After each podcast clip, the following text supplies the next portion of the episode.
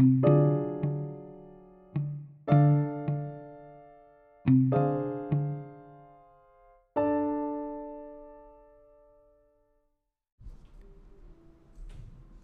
qué la palabra mente no significa nada y se usa tanto? La palabra mente proviene del latín mens, mentis, y esta a su vez de una raíz indoeuropea men, que se encuentra en palabras castellanas también procedentes del latín, tales como mentir. Esta palabra, en su acepción latina, parece oponerse completamente a cuerpo. Mens sana incorpore sano, decía Juvenal. De modo que parece suponer un cierto dualismo mente-cuerpo. En el siglo XX, con la escuela psicológica conocida como conductismo o behaviorismo,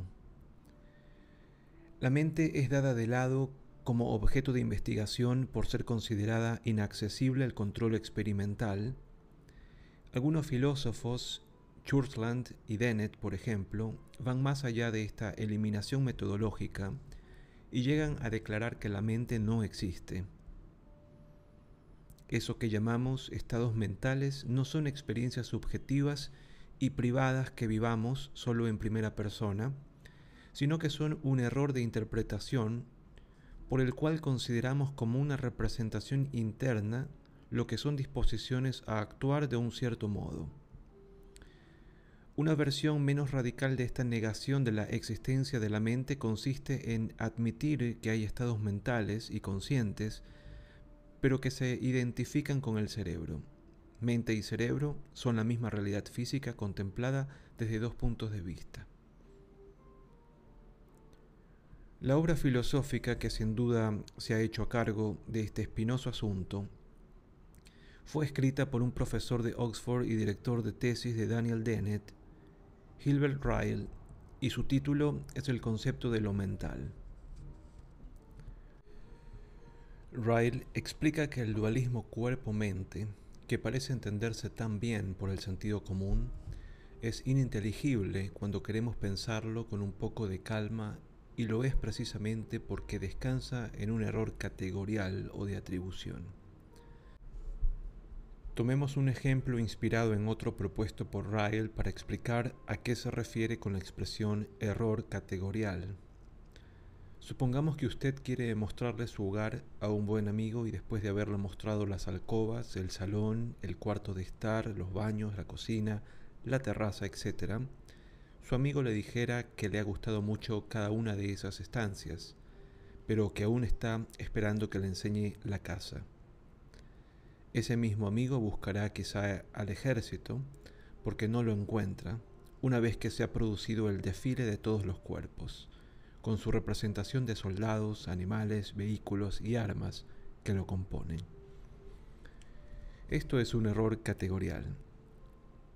Decir, pues, que un estado mental causa una conducta cuyo vehículo es el cuerpo, el enfado causa el grito, por ejemplo, es erróneo, pero no enteramente falso. Se diría que realmente el enfado no es la causa que produce eficientemente el grito, como si diríamos de un objeto pesado que puede causar la rotura de otro objeto, sino que el estado es condición necesaria del grito, como la fragilidad del segundo objeto comparado con el primero, lo es de su rotura.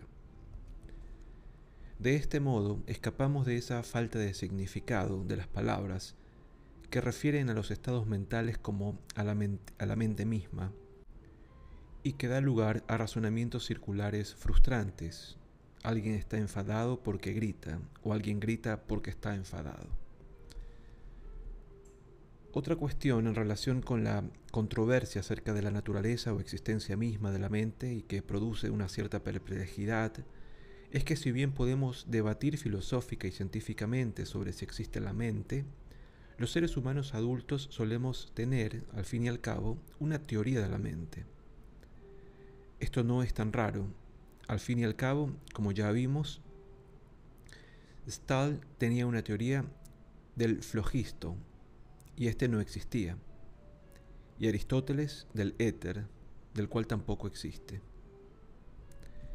La cuestión es que no es una teoría explícita como una teoría científica, sino que es una teoría implícita, una especie de kit de creencias sobre los supuestos estados de conciencia ajenos, un kit que se nutre de la reflexión sobre las propias vivencias y pensamientos. Esta cuestión surgió de nuevo con fuerza cuando David Premack, en 1978, observó que los chimpancés ajustaban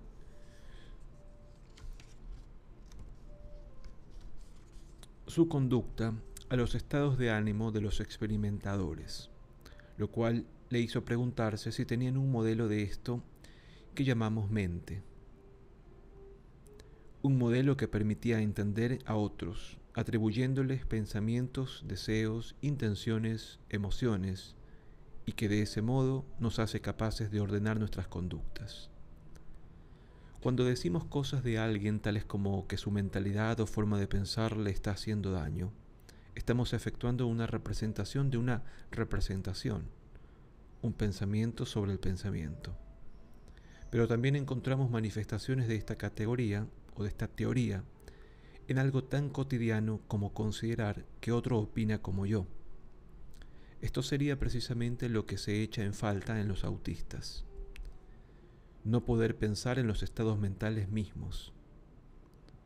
Esto explica, mucho mejor de lo que lo hicieron los psicoanalistas hippies en los años 60, culpando a los padres severos del autismo de sus hijos, las importantes deficiencias en las capacidades imaginativas que les impide ficcionar y jugar, atribuyéndoles roles, mentir, gastar bromas, entender chistes, entonar irónicamente, etc.